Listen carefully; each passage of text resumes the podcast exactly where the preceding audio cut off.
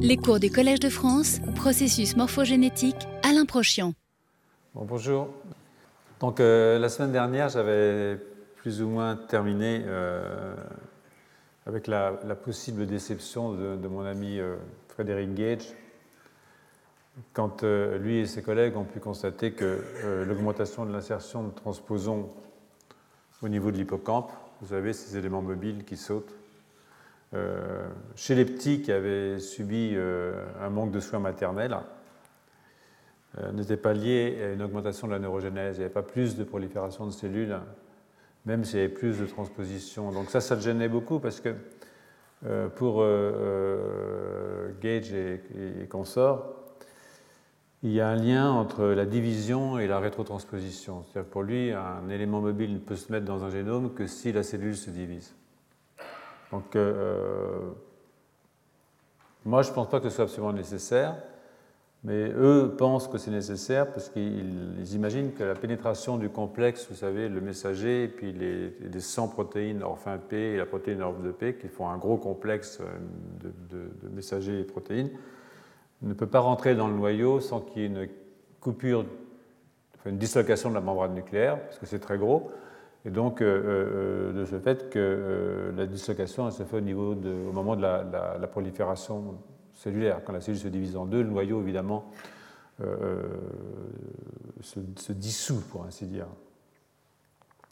Bon, moi, je ne suis pas sûr que ce soit le cas parce que les, protéines orphin P, comme les protéines orph de P, ont ce qu'on appelle des signaux d'adressage nucléaire, c'est-à-dire qu'elles peuvent aller indépendamment dans le noyau, grâce à une séquence qu'on appelle NLS, euh, localisation nucléaire, et qu'on peut imaginer qu'elle se réassocie à l'ARN après être passée à travers la membrane, qu'elle n'a pas forcément à y passer, associée au messager. Donc euh, euh, je pense que c'est une affaire qui est à suivre. c'est important parce que si on ne pouvait pas rétrotransposer en l'absence de division cellulaire, ça voudrait dire qu'on ne pourrait pas rétrotransposer dans une cellule post-mitotique qui ne se divise plus, donc dans une cellule neurale, neuronale par exemple. Alors, euh, euh, je pense, enfin, les travaux de mon laboratoire euh, laissent supposer qu'on peut en fait rétrotransposer dans un neurone. Voilà. Donc avant d'en venir à, à, la protéine TX2, qui est un facteur de transcription de la classe des protéines homédomènes, dont je vous ai souvent entretenu, je vais y arriver à travers euh, deux articles de Eric Nessler. Euh, avant, juste ça, je vais, un petit peu euh, rediscuter l'enjeu de la neurogénèse adulte, en particulier chez les humains. vous avez vu qu'elle était, la semaine dernière, je vous ai raconté que ça avait été contesté par un certain nombre de groupes, dont celui de Arturo Alvarez Boulia. Et euh, évidemment, c'est embêtant parce que euh, pour plusieurs équipes, et en, tout premier plan, une équipe qui est aujourd'hui à Columbia University, qui est dirigée par René Henn, qui est un Strasbourgeois qui est parti à New York, il y a un lien entre la neurogénèse adulte, euh, au niveau de l'hippocampe en particulier, qui est une structure très importante, hein, et, la dépression. donc je vais vous renvoyer à une revue, qui est cette revue-là, en fait, qui est la rue de de, récente 2017 de Hanneker et Henn, donc René Henn, et, dont je veux résumer les éléments essentiels.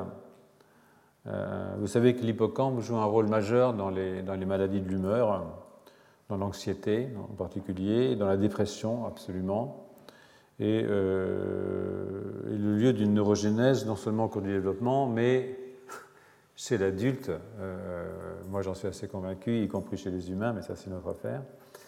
Et euh, chez les humains, euh, pour René et pour ceux qui avaient démontré cette neurogénèse chez les humains, donc Cage, dont Friesen, dont N, sont environ 700 neurones par jour qui sont ajoutés à l'hippocampe. Enfin, ajoutés, c'est une façon de dire parce qu'il y en a qui disparaissent. Donc c'est une sorte de turnover de neurones qui se poursuit jusqu'à la mort. Et, d'après les données qu'on avait, euh, en fait, ça ne change pas avec le temps. C'est-à-dire au cours du vieillissement, euh, on a toujours autant de neurones qui arrivent.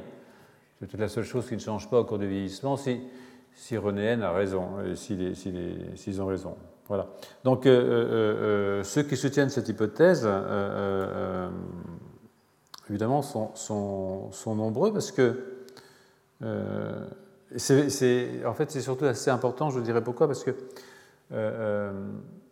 en particulier pour la dépression, par exemple, il y a pas mal de, travaux chez la souris hein, qui suggèrent que si on donne un antidépresseur à une souris, l'antidépresseur ne marche plus si on bloque la neurogenèse.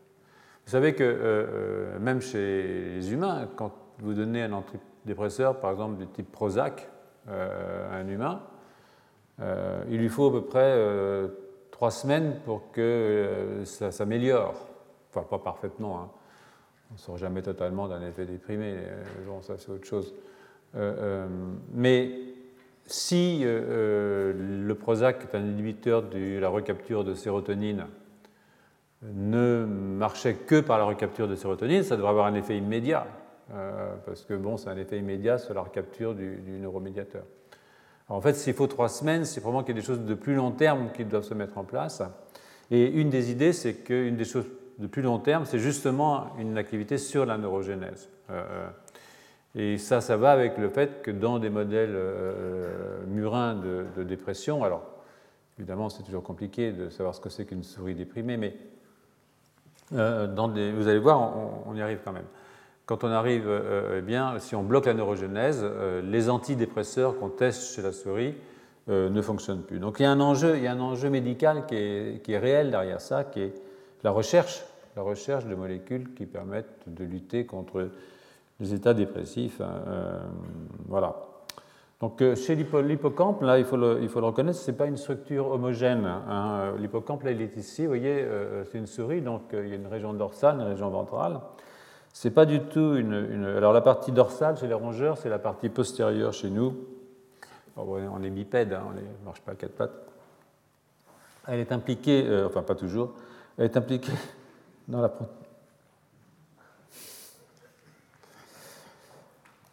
Elle est impliquée dans l'apprentissage spatial euh, euh, et la partie dorsale, est, par exemple, est, hypertrophiée chez les chauffeurs de taxi londoniens. Euh, enfin, ça, c'était avant l'invention du GPS, que maintenant, leur, hippocampe est revenu normal. ils ont le GPS pour se guider, ils n'ont plus besoin de cette mémoire extraordinaire. Mais c'est vrai, ils en avaient fait des études sur les taxis londoniens et on avait trouvé qu'ils avaient un hippocampe énorme. Voilà. Euh, à Paris, je ne sais pas, on n'a pas fait la manip, mais c'est peut-être plus difficile de, se bouger à Londres. Donc, euh, euh, l'hippocampe ventral, lui, est associé, et vous avez par toutes les connexions qu'il peut avoir, vous voyez ici, est associé au comportement émotif, à la résilience au stress, aux interactions sociales, à l'anxiété, etc. Donc, ce schéma est un schéma un petit peu simplifié, bien entendu, mais euh, il, montre, il, montre, bien, je crois, euh, euh, les projections de l'hippocampe ventral vers des structures qui sont des structures connues pour être impliquées dans la régulation de l'humeur. Ici, par exemple, vers le cortex préfrontal médian. Bon, je n'ai pas montré le cortex singulaire, mais indirectement, vous avez vers le, septum. Et puis, si vous tombez vers le nucléus accumbens, qui est une région qui est assez impliquée, aussi l'amygdale basolatérale, euh, euh, vous avez des sorties euh, vers ce qu'on appelle le bed nucleus de la stria terminalis. Je ne vais pas vous rentrer trop dans les détails, mais, c'est une structure qui est extrêmement connectée avec un très grand nombre de structures qui sont impliquées justement dans ces états, dans, des, régulations, je dirais, de l'état psychologique, hein, pour faire bref, des, animaux, dont les animaux humains évidemment. Et donc, euh, euh, comme je disais, euh, cet hippocampe ventral eh ben, et les stress chroniques qu'on peut lui faire subir, qu'on peut faire subir à, un animal, sont associés à une diminution de la neurogénèse à ce niveau-là. Et les traitements aux antidépresseurs, comme je vous disais, augmentent en fait ces neurogénèses. Donc, un cours passé, euh, euh, évidemment, euh, s'est penché sur cette question. je ne vais pas y revenir cette année, nous n'avons malheureusement pas le temps. Mais puisque le cours est consacré aux maladies neurologiques et psychiatriques, je vais quand même mentionner le rôle de l'hippocampe et de la neurogénèse dans la régulation de l'humeur et de l'anxiété. Donc, les protocoles de stress chronique, par exemple, si on soumet un individu à un stress pendant 2 à 8 semaines, par exemple, par exemple une défaite sociale chronique, un stress léger chronique, une immobilisation chronique, un stress prénatal ou un stress postnatal euh, précoce, comme vous le verrez, comme la séparation maternelle, sur laquelle je vais revenir euh, dans un instant, réduisent euh, clairement la neurogénèse chez les rongeurs, ça c'est montré. Certaines études établissent qu'il en est de même chez les primates non humains. Donc cette perte de neurogénèse affecte essentiellement l'hippocampe ventral et, chez, les, chez, les, souris, hein, et est retrouvée toujours pour ceux qui croient chez les patients déprimés. Euh, pareil pour l'anxiété. Hein. Donc, euh, chez les rongeurs, si, je répète, si vous bloquez la neurogénèse, euh, vous avez un effet négatif sur les traitements aux antidépresseurs. Donc, j'ai pas cité le Prozac parce que c'est celui qui est le plus connu. Hein. beaucoup de gens ont pris, prennent ou prendront du Prozac le plus tard possible, bien entendu. Voilà. Donc la diapositive suivante euh, euh, vous résume un tout petit peu euh, cette question. Et vous voyez ici par exemple que quand on a une neurogenèse forte, alors là je parle pour les souris hein, bien entendu, que vous faites une, réponse au stress, vous avez une réponse au stress, bien entendu. Hein. Ce n'est pas parce qu'on a une bonne neurogenèse qu'on n'est pas stressé. Mais vous avez des réponses qui sont relativement légères, avec l'anxiété, un petit peu de désespoir, c'est toujours un peu chic, un désespoir léger, c'est pas mal. Euh, euh, un peu d'anédonie, tout ça, et puis euh, ça revient, c'est flexible, ça revient bien. si vous avez un problème de neurogénèse, bah, écoutez, vous voyez, c'est déjà plus raide. Et puis surtout, est le problème, c'est qu'il n'y a pas de, il a pas de, le retour est plus difficile. Le la résilience, hein, c'est ça la résilience en fait, est beaucoup plus compliqué à récupérer. Et euh, si vous regardez un petit bas en bas, et, c'est là que, c'est assez intéressant, c'est que euh, euh, si vous regardez les, diagnostics pour identifier des individus qui ont une neurogénèse réduite hein, et une, fonction un tout petit peu abîmée de ce qu'on appelle le dentate gyrus, c'est-à-dire une partie de, l'hippocampe, on peut suivre ça par le volume sanguin cérébral, enfin, en fait, le PET scan, tout ce que vous voulez, euh, euh, euh, et puis des, tests, des tests psychologiques, hein, cognitifs. Et puis il y a des traitements, évidemment, il y a des traitements. le traitement, ils doivent tous cibler, évidemment, sur une augmentation de la fonction du dentate gyrus et à travers ça, sur la neurogénèse dans le dentate gyrus. Et donc, euh, alors il y a pas mal de, trucs. L'exercice, que la, course à pied euh, stimule la neurogénèse, euh, l'apprentissage, les inhibiteurs de réuptake de sérotonine, l'entraînement cérébral, ça c'est un truc, c'est de plus en plus compliqué. Et puis, c'est surtout ça qui nous intéresse, c'est-à-dire les futurs agents pharmacologiques qui nous permettraient de faire de l'exercice dans notre lit, je veux dire en dormant. Euh, euh, euh, petite pilule et neurogénèse à fond pendant qu'on dort. On se réveille le matin impeccable, quand même formidable. Hein. Plus du tout déprimé. D'ailleurs, quand on est déprimé, on ne se réveille pas le matin. Vous savez, on a envie de dormir le plus longtemps possible pour ne pas affronter le, les ténèbres extérieures. Alors, euh, l'output, bien sûr, c'est la réparation et, la bonne humeur et, la joie de vivre jusqu'à la fin. Voilà. Donc, euh, euh, vous voyez qu'il y a donc un enjeu assez fort sur ces histoires de neurogénèse adulte et que cette bataille qui a lieu, qui à mon avis est une bataille. Euh, ouais, je pense que je pense qu'honnêtement, je pense, j'espère qu'il y a de la neurogénèse chez l'adulte, voilà, chez les humains surtout, voilà. Wishful thinking peut-être, mais enfin bon, non, je crois pas. Donc maintenant, je vais venir à un modèle que j'avais présenté l'année dernière mais vous allez mieux comprendre aujourd'hui son intérêt dans le contexte justement de ces maladies neurologiques et, psychiatriques, et, dans celui aussi des instabilités du génome, puisque euh, notre, notre but cette année, c'est de, montrer le lien qu'il peut y avoir entre l'instabilité génétique euh, et, ces maladies. Donc je vais le relier euh, d'une certaine façon au travail du groupe de, de Rusty Gage, sur la rétrotransposition et la séparation maternelle dont je vous avais parlé l'année dernière. Donc, il s'agit de, travaux du groupe de Eric Nessler sur le stress postnatal précoce, ses conséquences chez l'adulte et le rôle d'un facteur de transcription qui s'appelle OTX2 dans cette structure très importante qu'on appelle l'aire tegmentale ventrale, ou la VTA. Donc avant, je vais vous expliquer un petit peu ce que c'est que la VTA. Euh, euh, je vais le faire à travers euh, deux articles de revue qui ont été publiés en, 2017 et qui sont assez complets. Et vous voyez ici que la VTA, c'est une structure en fait, c'est une structure dopaminergique, donc les neurones de la VTA fabriquent de la dopamine, qui est un neuromédiateur très important.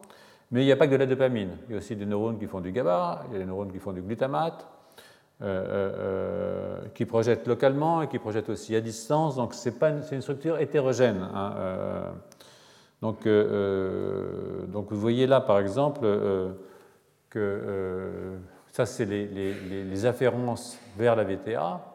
vous voyez qu'il y a plein de structures dont je vous ai parlé tout à l'heure qui sont des structures très importantes, hein, comme le, cortex préfrontal la, latérale, enfin plein de structures qui sont impliquées quand même aussi de nouveau, euh, si vous voulez, dans les, dans les, dans les, états euh, psychologiques, pour faire, pour faire, large, et qui projettent sur les neurones dopaminergiques, qui sont ici en jaune, euh, de la VTA.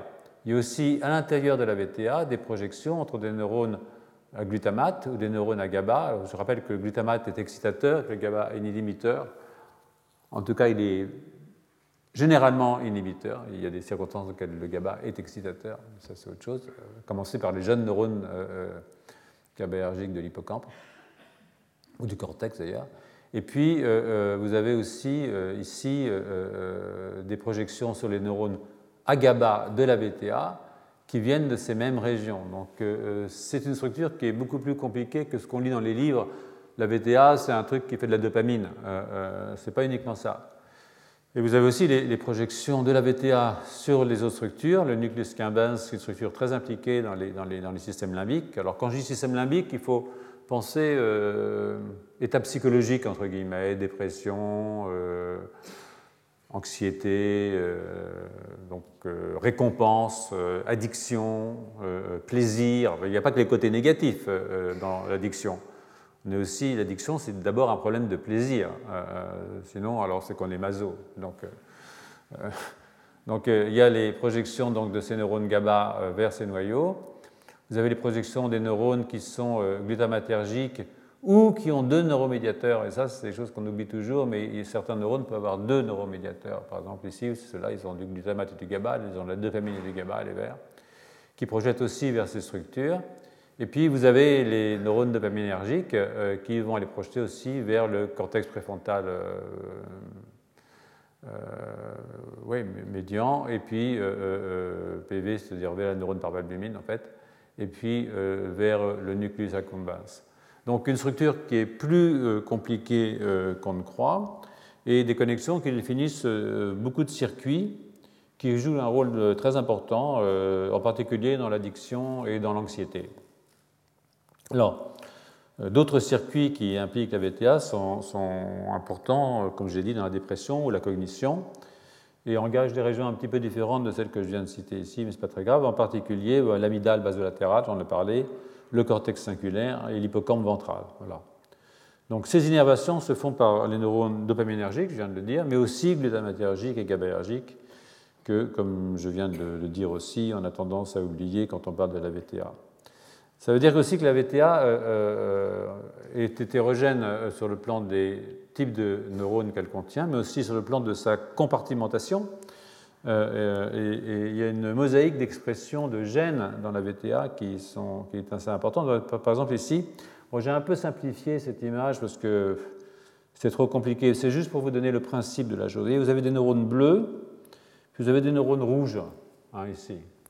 Et vous voyez que, tous n'ont pas euh, les mêmes propriétés. Les neurones qui sont plus latéraux en général, comme euh, les neurones euh, rouges ici, qui sont plus dans les régions latérales, ça c'est l'axe ventral du système nerveux. Donc l'axe, excuse-moi, de symétrie du système nerveux. Donc là on dans la région ventrale, Là, on a le milieu du système nerveux, et puis là, la partie gauche, la partie droite. Donc, sur les côtés les plus latérales de cette façon, vous avez des neurones qui ont des propriétés particulières au niveau de l'expression de messagers qui codent en particulier pour la recapture de dopamine, comme DAT, qui sont absents, par exemple, dans les neurones bleus ici. Donc, vous voyez, même, même dans les neurones dopaminergiques, vous avez une hétérogénéité de, type cellulaire. Et ça, euh, ça a à voir avec, euh, euh, avec les projections. Hein. Parce que vous voyez ici, par exemple, si vous injectez un, colorant dans des régions mésocorticales, hein, vous soyez ici dans le cortex frontal en fait, ou dans le cortex singulaire, eh bien, vous voyez que les projections sont, là où il y a les points rouges, plutôt dans la région paranigrale, hein, là, ça c'est la substance noire, ou euh, dans euh, le parabracas, c'est en fait dans le, dans le centre, euh, une petite région de la VTA ici. Mais vous avez la même chose, vous injectez dans la région de l'amidale, hein, ça sont les, noyaux de, l'amidale basolatérale ici, donc vous avez ces projections dans ces deux noyaux aussi, dans ces deux régions. Puis vous voyez que si maintenant vous allez injecter dans le système mésolimbique, hein, ici par exemple c'est la combasse, hein, eh bien vous allez projeter euh, maintenant, vous allez commencer à toucher des régions euh, du noyau interfascicularis euh, qui est un petit, peu, un, petit peu, plus en fait latéral. Et puis maintenant, si vous injectez dans le. C'est la même chose ici, c'est le même système. vous allez aussi injecter maintenant, vous allez commencer à toucher, là vous êtes dans le striatum donc, ventral, donc vous allez commencer à toucher la substance noire, même si vous êtes encore dans la VTA. Puis maintenant, si vous injectez dans le, striatum dorsal, qui est, un système purement moteur, alors là, vous allez toucher, uniquement dans la substance noire et vous allez épargner maintenant la VTA. Donc vous voyez que toute cette région dopaminergique, et, ce n'est pas juste un noyau, c'est une, chaque cellule, en fait, a ses propriétés particulières. donc euh, il y a une pharmacologie probablement extrêmement euh, euh, précise à comprendre pour savoir comment fonctionnent à la fois les systèmes moteurs et puis les systèmes qui sont non moteurs et qui sont régulés euh, par les neurones dopaminergiques pour l'essentiel. Aussi, évidemment, je viens de vous le dire, par des neurones qui sont GABAergiques ou glutamatergiques. Donc les neurones de la substance noire, qui sont ici, sont ceux, comme vous le savez, qui dégénèrent dans la maladie de Parkinson, mais il y a aussi quelques neurones de la VTA qui dégénèrent aussi dans la maladie de Parkinson. Ça dégénère moins vite, mais ça dégénère quand même. Et donc euh, la notion à retenir à ce stade-là, c'est celle d'une cartographie euh, très précise hein, des neurones dopaminergiques. En fait, je suis assez convaincu que chaque neurone euh, est un individu particulier. C'est-à-dire que chaque neurone a ses propriétés particulières. Ce qui ne va pas simplifier la vie, sauf que maintenant on a quand même le single cell sequencing, c'est-à-dire qu'on peut faire du séquençage sur une seule cellule, et donc on pourra avoir quand même la carte d'identité génétique, au moins au niveau de l'expression en tout cas des gènes, de chacune de ces cellules euh, et comprendre comment elles se situent euh, dans euh, un axe antéro-postérieur, mais aussi dorso-latéro-ventral, dans les coordonnées en fait de la VTA. Et c'est des choses qui sont probablement extraordinairement importantes et auxquelles on aura accès assez, beaucoup mieux dans les, années qui viennent du fait de, de, l'amélioration des techniques de, séquençage et de leur précision de plus en plus forte. Voilà. Donc, chaque zone de projection, euh, à la fois euh, chaque, noyau dans la VTA, mais chaque zone de protection vers l'extérieur, mais aussi zone de protection en retour vers la VTA, évidemment euh, ses propriétés physiologiques distinctes, dépression, cognition, anxiété, motricité, récompense, etc. C'est donc une zone du cerveau qui est extraordinairement importante, elle joue un rôle fondamental dans la régulation des maladies neurologiques et psychiatriques, si tant est, comme je vous l'ai dit plusieurs fois, que euh, cette distinction entre maladies neurologiques et psychiatriques, qui a été euh, en fait euh, nouvelle, hein, elle date des années 60, soit encore opératoire. En fait, il y a un gradient dans ces maladies. Je pense pas que. La seule chose qu'on puisse dire, c'est que les maladies psychiatriques sont plutôt plus précoces, hein, l'autisme évidemment, les schizophrénies évidemment, et que les maladies neurodégénératives sont plus tardives. Euh, enfin, il faut l'espérer, euh, ça dépend des gens. Donc, euh, voilà. donc maintenant qu'on est un tout petit peu éclairé sur la VTA, je, vais revenir sur le travail du groupe de Nessler, qui est un travail qui est un stress prénatal précoce, qui consiste à séparer les enfants de la mère. Donc c'est un stress pour les enfants, peut-être pour la mère aussi. Peut-être pour les enfants, d'ailleurs, on n'en sait rien. Il y a peut-être des enfants qui s'en trouvent mieux, donc, mais ça, c'est autre chose. Euh, ça ne rentre pas dans la manip de Nestler, elle travaille sur les souris, donc on ne leur demande pas ce qu'elle pense. Euh, donc dans cet article de 2017, euh, les auteurs nous rappellent hein, qu'un stress dans l'enfance, et ça c'est clair, peut induire des risques de dépression en augmentant la sensibilité de l'adulte qui fut un enfant hein, aux éléments stressants une fois arrivé à la vie adulte. Donc, euh, euh, la VTA est un, comme je l'ai dit, la VTA là est un noyau dopaminergique qui est impliqué dans la dépression et dans la régulation de l'humeur. Et les auteurs se sont concentrés sur cette structure pour y rechercher des modifications de la transcription du génome. Ils ont fait un RNA-seq, un séquençage d'ARN complet, euh, sur la VTA Bon, sans couper par petits morceaux, ils ont pris la VTA entière. Euh, euh, il aurait fallu faire ça euh, région par région, voire neurone par neurone, ce qui aurait été l'idéal hein, d'une certaine façon. À la suite d'un stress qui rappelle celui que j'ai décrit la semaine dernière, c'est-à-dire la séparation des petits avec leur mère. Alors leur modèle est un petit peu plus fin que celui de, Gage, parce que Gage, lui, vous vous rappelez, il avait pris des mères, il les avait observées, il avait vu des mères qui étaient sympas et des mères qui n'étaient pas sympas. Euh, euh, euh, donc, il avait dit il y a des bonnes mères et des mauvaises mères. On ne sait jamais lesquelles ce sont. ça, c'est un autre problème. Mais bon, il a vu que ça avait des effets sur la rétrotransposition au niveau de l'hippocampe. Mais là, c'est un tout petit peu différent. C'est un modèle qui est plus fin parce qu'il distingue deux périodes. Il présente une période qui est de, de la naissance au dixième jour postnatal, la fin de l'allaitement chez les souris, c'est vers le 20e jour postnatal, 21, 20, 21 par là, ce qu'on appelle le, weaning. Donc, euh, euh, euh, donc ils, ont, ils, ont, séparé entre P2 et P12, postnatal 2 et postnatal 12, et puis ils ont séparé entre le 10e jour de la vie postnatale et le 17e ou le 20e jour, enfin c'est pas une précision extrême, mais bon quand même. Donc il y a deux périodes si vous voulez. Et puis ils ont regardé qu'est-ce que ça faisait à l'adulte, à la souris euh, qui a souffert pendant son adolescence, euh, quelles sont les conséquences chez l'adulte? Alors, n'en tirez pas de conclusion sur vous-même, ce n'est pas la peine. Euh, en plus, ce pas, pas, pas, ce serait pas, pas un bon conseil à vous donner. Et donc, ce qu'ils ont fait pour regarder, c'est qu'ils ont induit chez l'adulte un stress social. Alors un stress social, c'est assez vache. C'est-à-dire, vous savez, c'est comme les, enfants un petit peu fragiles au, lycée. Il y a toujours un, grand crétin qui joue au foot, qui est chef de l'équipe de foot. Euh, euh, si vous ne savez pas jouer au foot, alors vous avez un stress social parce que vous êtes, vous êtes perdant. Quoi. Euh, vous allez lire Proust dans un coin au lieu de jouer au foot, pauvre type. donc euh, donc les souris, ils ont le même truc. On leur met un mâle dominant. Euh, il y a des souris qui sont très costauds, hein, un peu plus gros, un peu plus agressifs. Et on met la souris, euh, non pas au contact parce qu'on les protège, on met, une, paroi en plexiglas, mais ils peuvent voir le mâle dominant et puis sentir les odeurs aussi. c'est pas drôle. et donc, Euh, si vous faites ça à, une souris normale, hein, qui n'a pas, souffert dans son adolescence, bon, sur le coup, ça lui fait un petit choc, mais elle s'en remet très vite. Euh, elle s'en fout un peu d'ailleurs. Peut-être même qu'elle se moque du mal dominant, ça peut arriver. Hein. Mais euh, celles qui ont été malheureuses, qui ont perdu leur moment, mais attention, pas n'importe quand, entre P10 et P20. Avant, ça ne leur fait rien du tout.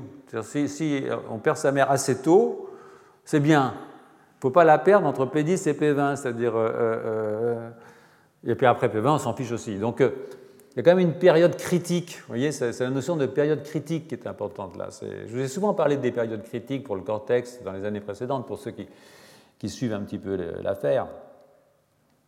donc, donc ces, ces, souris qui sont soumises à ce stress, ah ben, sont elles sont vraiment déprimées. Quoi. Voilà. Donc, alors voilà, vous voyez ici une, souris euh, qui a été euh, normale, quoi. puis celles-là, elles ont été euh, soumises à, un stress, soit tôt, avant la période critique, elles s'en fichent. Hein. Mais celles-là, malheureusement, elles ont été soumises à ce stress maternel de séparation entre P10 et P20. Elles s'étaient habituées à leur mère, peut-être. Hein. Donc, euh, séparer, c'est plus difficile. Si on est séparé avant d'être habitué à sa mère, tout va bien. C'est ça que ça veut dire. Donc, euh, voilà. Donc, elle a un score d'interaction sociale qui n'est pas bon. Euh, ensuite, euh, vous voyez ici, quand on, la remet euh, devant la figure du mâle dominant, derrière un plexi, hein, évidemment, elles évitent d'arriver. Toi, les autres s'en fichent. Hein. mais celles-là, non, elles évitent d'y aller. Et puis, il y a la dépression aussi, c'est-à-dire elles n'aiment plus l'eau sucrée, enfin des tas de trucs comme ça. elles sont pas bien, quoi. Elles sont angoissées, elles sont déprimées. et elles vont rester toute la vie. Ça, c'est ça, c'est ça qui est vache, quoi, parce que ça peut durer longtemps. Euh, enfin, chez les souris, ça dure moins longtemps que chez nous, mais ça peut durer longtemps quand même pour une souris. Hein. Trois ans de déprime pour une souris, c'est quand même long. Quoi. Donc, euh, euh, voilà, donc, à quoi c'est lié ça? Donc, ils ont fait aussi alors non, ils ont fait des, séquençages d'ARN euh, et ils ont euh, regardé donc dans la VTA quels sont les messagers qui sont transcrits quand on, fait, quand on sépare entre P10 et P20 et, ils, ont, vu qu'il y avait environ 225 euh, gènes dont l'expression est altérée par le stress entre P10 et P20 et euh, la défaite sociale altère en plus chez les susceptibles, hein, parce qu'il y en a qui résistent, il y a des résilients quand même, ça c'est quand même sympa. Euh, vous voyez, ceux-là, euh, ils ont beau avoir subi le... Ils s'en fichent. donc ça, c'est les, costauds. Voilà. C'est toujours l'humain et l'animal, c'est toujours un petit peu... c'est pas des machines, quoi. Enfin, n'est pas machine qui veut, en tout cas. Donc, euh, euh, ils ont identifié euh, ces bases avec et sans défaite sociale. Et ce qu'ils ont trouvé, c'est qu'il y a des changements transcriptionnels de longue durée, je vais y revenir, qui, ce qui veut dire qu'il y a des modifications épigénétiques. C'est-à-dire que vous faites un stress pendant 10 jours, et après, toute la vie, vous avez une modification de l'expression génétique. Donc ça, c'est important. il y a un marquage. Chez vous, il y en a pas mal parmi vous qui vont au cours d'édite, j'imagine, et, donc l'épigénétique n'a plus de secret pour vous. Euh, pour moi, toujours un peu, mais bon, c'est du mal à apprendre. Donc, euh, euh, donc vous voyez dans la, dans la, dans la diapositive suivante qu'il y a un gène qui bouge pas mal, hein, COTX2, le facteur de transcription. Et c'est un facteur de transcription qui est intéressant, parce que c'est un facteur de transcription qui est euh, euh, euh, exprimé très fortement dans la VTA. Très fortement dans la VTA. Et, chez, bon, il exprimé très tôt au cours du développement. Si vous retirez au TX2 très tôt au cours du développement à une souris, elle perd la tête. Il n'y a plus de tête. Il n'y a plus d'avant. Mais chez un homme aussi, il fait des anencéphales. mais plus tardivement, ces facteurs de transcription ont d'autres fonctions et donc ils développent d'autres fonctions, en particulier des fonctions de, signalisation. On en a souvent parlé quand on a parlé des périodes critiques euh, au cours des années précédentes. Je ne vais pas en reparler cette année, c'est promis. Mais euh, c'est un gène qui est chez l'adulte exprimé dans des régions très très spécifiques et en particulier dans la VTA, très fortement dans la VTA. Donc si vous regardez un tout petit peu euh, les gènes qui sont co-régulés à la baisse avec OTX2, vous voyez que vous avez tous ces gènes-là, c'est intéressant. Euh, euh, et puis, euh, surtout, vous avez ces cocos-là. Ça, c'est des gènes de régulation. Donc, c'est un pathway, ça, qui est sous le contrôle plus ou moins de TX2.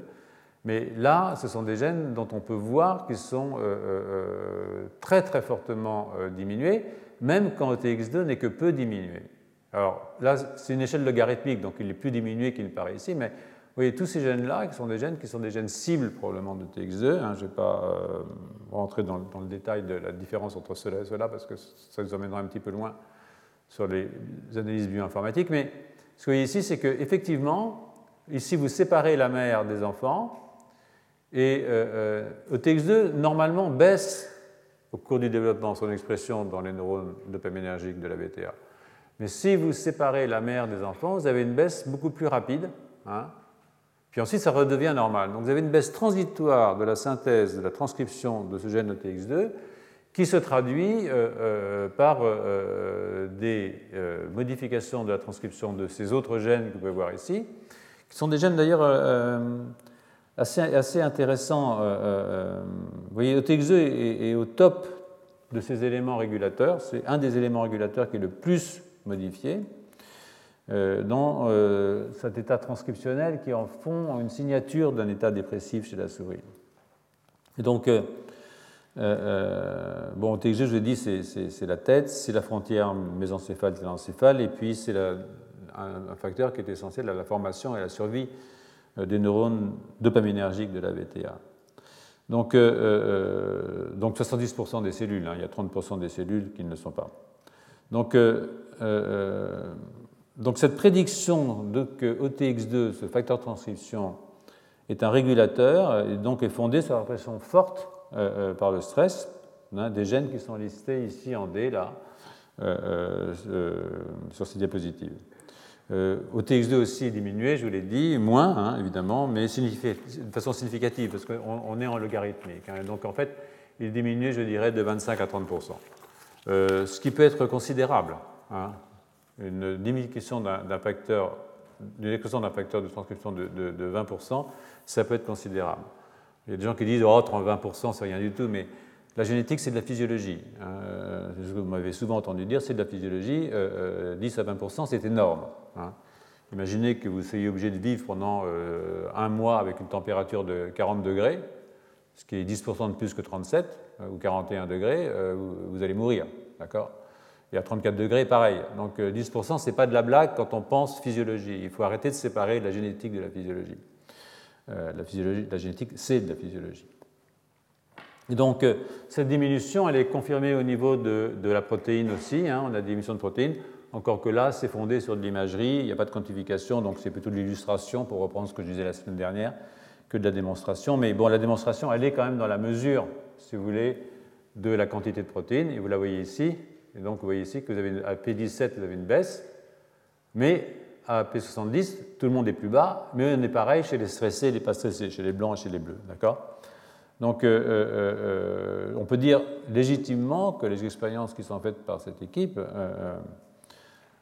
peuvent permettre de, former une hypothèse. Hein. En tout cas, cette hypothèse, c'est que la baisse transitoire, et c'est ça qui est important, la baisse transitoire de l'expression de TX2 dans la VTA pourrait être responsable d'une modification à long terme c'est aussi important de poser transitoire à, long terme, à long terme d'un phénotype dépressif via la modification, elle aussi à long terme, de la transcription de certains gènes, dont ceux que euh, je viens d'indiquer. Alors il y a COL8A1, c'est un gène du collagène hein, de type 8, qui est une maladie associée, c'est la dégénérescence maculaire liée à l'âge, pas rien. CMA3C, qui est une glycoprotéine qui est impliquée dans le guidage axonal. La thrombospodine 4, qui est une protéine d'adhésion euh, impliquée dans les interactions cellulaires et, la signalisation. PAX6, hein, qui est un facteur de transcription, lui aussi de la famille des protéines à qui a plusieurs fonctions, mais qui a une fonction majeure, c'est l'œil. Hein.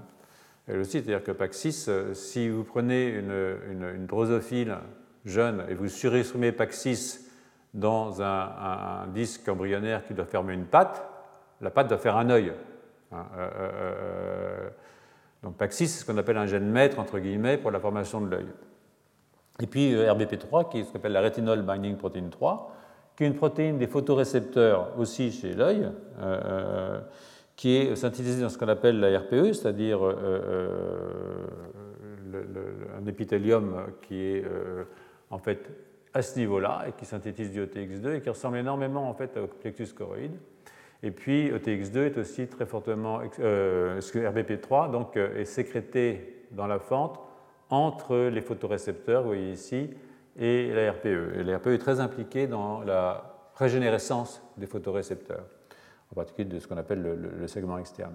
Donc euh, c'est amusant de voir que ces gènes, et c'est ça qui m'a en fait amusé moi, parce que Je m'amuse assez facilement, hein, comme vous avez remarqué.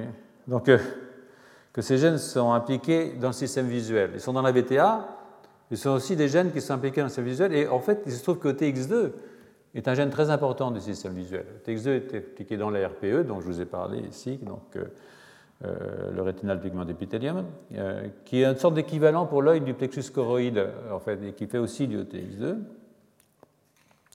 Et puis aussi dans les cellules bipolaires, qui sont ici, en rouge, qui sont des masses de TX2, lequel est transféré dans les neurones ganglionnaires. Et ce n'est pas impossible que ça parte vers les centres supérieurs, en particulier à travers le LGN, qui est le thalamus dorsal, vers euh, le cortex visuel. Et donc euh, là, je vous renvoie à des travaux qui ont été faits par Dinardo, euh, Hensch et, d'autres collègues dans le laboratoire. Enfin, Hensch n'est pas dans le laboratoire, mais Dinardo a son équipe chez nous maintenant.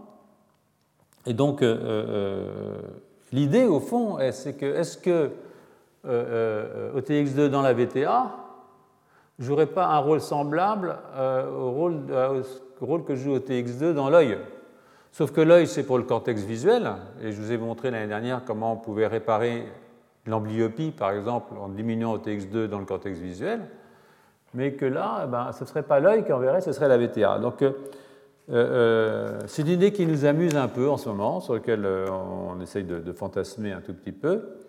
Euh, mais on pourrait imaginer, par exemple, qu'il y ait un mécanisme sensoriel qui soit conservé pour une fonction psychologique. C'est-à-dire que, que la VTA serait l'œil des systèmes limbiques. C'est-à-dire que l'œil envoie au cortex visuel, mais que la VTA enverrait au cortex limbique, aux structures limbiques. Et donc, euh, serait très intéressant parce que derrière tout ça, il y a aussi la notion de période critique. Hein. c'est entre P10 et P20 que ça se passe, et pas avant et pas après. Et pareil, si je ferme un œil euh, chez la souris avant P20, il ne se passe rien, après P40, il ne se passe rien, mais entre P20 et P40, je peux développer une maladie qui s'appelle l'amblyopie, tout bêtement. Et si c'était vrai, cette histoire, et si on, pouvait creuser ça, ça voudrait dire que, au fond, euh, il y aurait un mécanisme sensoriel qui serait conservé pour une fonction psychologique, et euh, ça nous autoriserait, et c'est là que c'est important évidemment, à utiliser les systèmes sensoriels pour rechercher des médicaments qui seraient efficaces pour traiter des maladies de l'humeur, voire des dépressions, etc. Donc euh, euh, cette analogie entre les deux systèmes, ben, on va s'amuser à la creuser hein, dans, notre, dans, notre, équipe et dans l'équipe d'Ariel. dans les années qui nous restent, ça, c'est à voir. Donc, on verra. Donc l'hypothèse d'un rôle de TX2 dans la période critique qui se donnerait au niveau de la VTA maintenant a été testée euh, par les, par les auteurs, euh, par ces auteurs-là, de façon qui, est relativement ingénieuse, je trouve, euh, qu'en tout cas moi j'ai bien aimé. la première, c'est a consisté à, à, surexprimer au TX2. Alors, il y a des virus qui sont très sympas. Il y a des virus qui permettent d'exprimer un gène très rapidement après l'introduction du virus dans le système et pour une période très courte. C'est-à-dire que deux jours après que le virus a infecté la cellule, le gène est exprimé et sept jours après, il est éteint. Donc ça, ça nous permet d'avoir exactement la durée quasiment de la période critique. Donc euh, ce qu'ils ont fait, c'est qu'ils ont utilisé ce virus, qui est un virus de l'herpès, hein, c'est un, herpès simplex, un HSV, et ils ont cloné OTX2 dans le HSV, ils ont infecté les neurones dopaminergiques avec le virus, et euh, qu'est-ce qui se passe hein? Ben, Il se passe que c'est pas mal parce que euh, là, ils ont pris une souris qu'ils ont stressée. Hein. Alors vous voyez que si je compare le standard et le late, là, oh là là, euh, je suis très déprimé. Hein. Mais si maintenant je surexprime au TX2 dans la période P10, P20, euh, ben, qu'est-ce qui se passe? C'est que chez le standard, alors là j'ai un boom d'interaction sociale, hein. même chez le normal, avoir plus de TX2, ça rend affectueux. Enfin, si les interactions sociales sont de l'ordre affectif, parce que des fois ça peut être plus dur que ça, mais bon. Euh, mais si je le fais chez un, soi-disant déprimé, vous voyez que maintenant il, a le niveau d'un normal. Donc en fait, je peux séparer la mère du petit, mais si quand je fais ça, je leur balance du OTX2, tout va bien. Hein. Comme quoi, l'amour, euh, euh, des fois, ça se résume à peu de choses. un peu plus, un peu moins d'OTX2, ça ramène les choses à leur juste proportion. Donc euh, on peut aussi faire ça chez l'adulte. Alors un adulte qui a été déprimé, hein, euh, euh, voilà quoi. et on lui balance quand même du OTX2, et ben, ça le remet en forme. Donc c'est réversible, donc ça c'est la bonne nouvelle. Et quand je vous parlais de, thérapie fondée sur ce genre de molécules, il y a peut-être là quelque chose qui est intéressant à creuser. On peut regarder aussi au niveau des gènes dont je vais parler, de tous ces gènes cibles. alors on peut voir les, modifications qui se produisent. Elles ne sont pas toujours magnifiques hein, pour connaître. Voilà. Euh, alors il y a autre chose aussi qu'on peut faire, c'est ne pas séparer le petit de la mère, mais lui diminuer son OTX2 pour voir. Alors ça, c'est pas bon. Euh, euh, vous voyez, donc on peut remplacer la séparation de la mère par une diminution de TX2. comme quoi, finalement. Enfin bon, je ne vais pas continuer, vous avez compris ce que je pense. Donc, vous voyez que, en fait, ce petit-là, à qui on a retiré de TX2, mais on a laissé sa mère, eh ben, c'est comme si on lui avait retiré sa mère c'est-à-dire que ça ne va pas. Hein. Euh, vous pouvez aussi faire ça chez, l'adulte. Alors au bout d'une semaine, il est quand même pas bien, mais il récupère. Au bout de, six semaines, euh, ça va mieux. Hein. Donc euh, ça c'est intéressant parce que ça montre quand même des, éléments de plasticité dans le système qui sont, qui sont assez forts. ouais, quoi, voilà. Quoi. Oui, c'est, moi je trouve ça extraordinairement intéressant. Euh, euh, par gain et perte de fonction, on arrive quand même à l'OTX2. Pendant la période critique ou chez l'adulte, on arrive quand même à modifier, si vous voulez, l'état, psychologique euh, de, votre animal.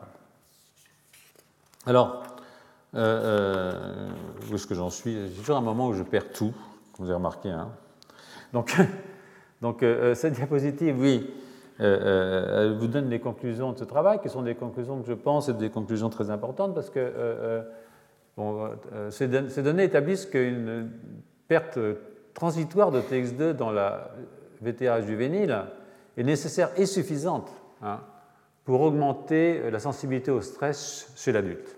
Hein. Et, il y a donc une période sensitive, une période critique hein, au cours du développement postnatal avec des effets moléculaires et comportementaux de longue durée. Hein. Et, là, vous voyez tout de suite qu'on va vers la question épigénétique, parce que comment est-ce que quelque chose de courte durée peut avoir des effets de longue durée s'il euh, n'y a pas une modification stable au niveau euh, de la structure de la chromatine ou évidemment de, méthylation euh, des CPG au niveau des promoteurs de certains gènes, voire évidemment des modifications de la méthylation des histones, en particulier H3K9. Donc, ça, c'est amusant. Et, de fait, euh, euh, si vous regardez ici dans ces diapositives, il y a ce qu'on appelle des, immunoprécipitations de la chromatine. C'est-à-dire que, voilà, ici par exemple, il y a deux gènes cibles qu'on a pris ici, c'est CMA3C euh, et WNT1, hein, par exemple, qui sont parmi les huit que je vous ai montrés plus haut. Et donc là, c'est des, voilà le gène. Là, vous avez les sites de fixation possibles. Il y en a beaucoup hein, de OTX2 en mots. Là, il y en a moins, évidemment. Et donc, vous pouvez immunoprécipiter euh, euh, euh, vos gènes. Hein. Et donc là, c'est sans l'immunoglobuline, c'est le contrôle, donc. Mais en bleu, c'est un animal stressé à P21. Et vous voyez que quand l'animal a été stressé entre P10 et P20, eh bien, on n'arrive plus à immunoprécipiter les gènes cibles avec, avec, avec OTX2. C'est-à-dire c'est comme si, en fait, l'accès des promoteurs ou des séquences de fixation de TX2 sur ces gènes avaient été perdues. On le récupère chez l'adulte, même si l'effet biologique persiste. Donc en fait, il s'est passé quelque chose entre les deux qui est de l'ordre, en fait, probablement d'une méthylation ou, probablement d'une méthylation. Et c'est pareil aussi chez, chez, chez, chez, Wnt1. Vous voyez que chez le jeune, OTX2 n'est plus capable de reconnaître le gène, hein, mais euh, chez l'adulte, il le fait. Et néanmoins, chez l'adulte, même si OTX2 est de nouveau capable de réguler la transcription, en tout cas de se fixer sur euh, euh, les éléments régulateurs, l'effet dépressif continue. Donc il s'est installé quelque chose qu'on ne comprend pas, hein, qu'on ne sait pas, mais qui est vraiment intéressant, qui est lié à une activité, une perte très transitoire, en fait, de l'activité de TX2 au niveau de ces, de ces gènes cibles. Donc, euh, ben, ce qu'il va falloir, euh, c'est un travail très intéressant, je trouve. Hein. Euh, ce qu'il va falloir, évidemment, c'est comprendre comment une modification provisoire de l'expression de ce facteur de transcription peut générer des effets comportementaux à long terme. Euh, on va le discuter hein, à travers l'analyse d'un deuxième article, alors du même groupe. Mais alors là, c'est vraiment compliqué, deuxième article. Alors vous allez être, très patient, hein, parce que c'est un article clinique, donc donc c'est mou. Hein, c'est des preuves molles. mais c'est intéressant parce que Évidemment, je veux dire, euh, euh, toutes ces études fondamentales sont extraordinairement excitantes, mais c'est aussi amusant de voir comment ça peut être traduit du côté clinique, parce qu'on ne peut pas s'empêcher, hein, c'est pour ça que vous êtes là d'ailleurs, de se dire, euh, bah, si ma maman avait été plus gentille, j'aurais été moins déprimé, quoi. ou si elle avait été moins gentille, j'aurais été plus intelligent aussi. Ça, c'est il y a toutes sortes de, façons de décliner la chose. Euh, euh, il n'y a que des individus dans la nature, donc euh, de toute façon on est tranquille, chacun a son histoire. Mais il reste que ça vous intéresse de savoir ce qui se passe chez les humains malgré tout. Ça nous intéresse tous. Donc je vais, on va y réfléchir. As un article qui est aussi un article, où il y a beaucoup de co-auteurs, dont Eric Nessler lui-même, c'est pas son labo, c'est un, labo de, recherche clinique. Et c'est un article qui est évidemment très différent de celui que je viens de vous décrire, parce qu'il tâche de faire un lien euh, euh, euh, entre ce qui a été démontré chez les souris et les marqueurs de pathologie chez les humains. Donc il est centré toujours sur ETX2, bon, à cause de ce que je viens de vous raconter, hein, ça va de soi, mais aussi à cause des, travaux qui démontrent qu'il y a, un rôle d'ETX2 dans la plasticité du cortex cérébral, hein, euh, euh, y compris au niveau du cortex frontal médian. Et là, de nouveau, ces travaux de, Dinardo euh, et de, Hensch, comme j'ai pu vous les raconter les années précédentes, je crois. Donc, les auteurs sont intéressés à une cohorte de, 157 enfants, 117 familles, hein, donc 1,5 enfants par famille, comme dans tous les pays développés, âgés de 8 à 15 ans, et dont la moitié, 52%, euh, euh, ont subi un mauvais traitement et ont été laissés soit à la garde des familles en dépit du mauvais traitement, soit mis euh, en institution pour être protégés dans des camps en fait, de campagne. Vous savez, en Amérique, on met facilement les gens dans les, camps scouts, dans le Montana quelque part, pour contempler la nature, en espérant que ça va les guérir. ça ne marche pas toujours. Donc, donc 52% ont subi un mauvais traitement. Et puis euh, euh, là, vous avez un renseignement un petit peu sur la cohorte qui a été utilisée. Donc vous voyez, tout cela, ils, ils ont no history of abuse or neglect. Donc ceux-là sont des, normaux, pour ainsi dire. Euh, donc il y a toujours moitié mâle, moitié femelle, plus ou moins. la race, c'est plutôt des blancs, 96%.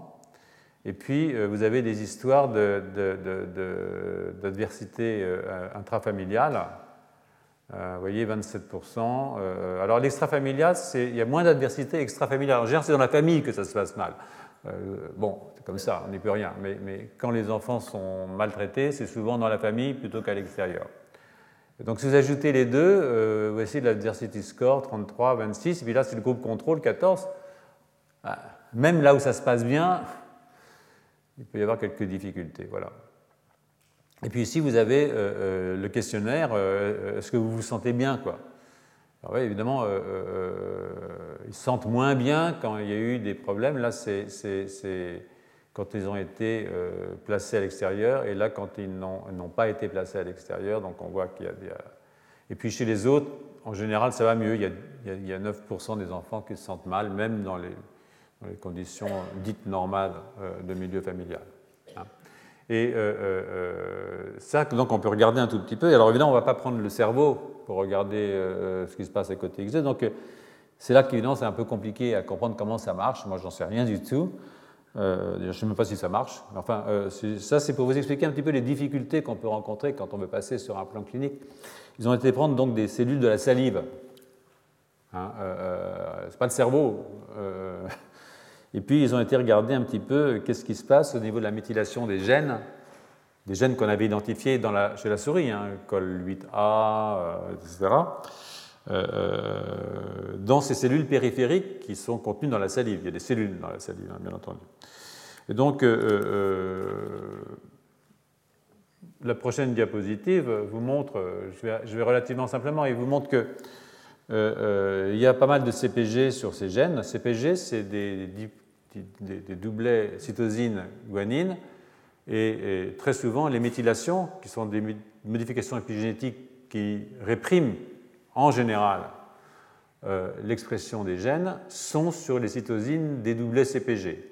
Alors, dans le cerveau, c'est plus compliqué parce que CPA, des fois, mais on va, on, va, on va en rester au CPG pour l'instant parce que c'est ce qu'il y a de plus classique. Et donc, euh, euh, vous pouvez utiliser des puces à méthylation pour aller regarder quels sont les, méthylés. Et en fait, il y, a, 12 sites qui sont méthylés en moyenne sur OTX2, euh, qui sont des sites associés au phénotype déprimé. Hein, euh, donc ça, ils sont là. Hein. Euh, sur les 31 sites méthylables d'OTX2, il y en a 12 qui sont en corrélation avec le phénotype méthylé. Et puis vous pouvez le voir aussi pour, pour les autres gènes, évidemment. Et il y en a un qui est particulièrement sensible, c'est le CPG 237 06 497, ce n'est pas un numéro de téléphone, euh, qui est un des deux sites, qui est un site euh, qui est très associé euh, au phénotype déprimé et qu'on trouve aussi dans les cellules de la salive. alors là, il ne faut pas me demander pourquoi. donc pour ça, on, voit aussi dans cette diapositive ici, et, si vous n'avez pas envie de la regarder, vous n'avez qu'à juste écouter ce que je vous dis qu'il existe une très forte corrélation entre le phénotype déprimé et la méthylation de ce site. Euh, euh, donc, je reviens maintenant à la table 2, et, qui nous donne les gènes identifiés dans l'article précédent. Et il y a aussi, euh, bon, évidemment, TX2 est méthylé sur son 5' mutaire, c'est-à-dire la région en 5' sur laquelle se fixe les facteurs de transcription qui vont permettre la transcription du gène. Si c'est méthylé, bah, ça va être moins exprimé. Hein. Et cette méthylation, elle corrèle aussi de façon assez bonne, pas parfaite, mais assez bonne, avec des méthylations sur les gènes cibles. Et euh, les probabilités que ce soit, c'est en général inférieur à 0,02 pour euh, RBP3, 0,01 pour SEMA3C, 0,01 pour THSV4, 0,01 pour WIN1, euh, encore plus bas pour PAX6. Bon, la relation avec la corrélation pour Colbita est faible puisque la probabilité qu'il y ait une erreur est de 10%, CP égale 0,1. Donc euh, euh, les méthylations euh, sont en général sur les introns, les régions non codantes, mais dans le, corps du gène. Hein. et puis parfois sur le premier exon, en tout cas dans le cas de Paxis, c'est sur le premier exon du gène Paxis. les données ont été validées pour OTX2, pour Paxis, pas de parce qu'on appelle le, séquençage bisulfite. C'est un séquençage qui permet de voir où sont les groupements méthyles.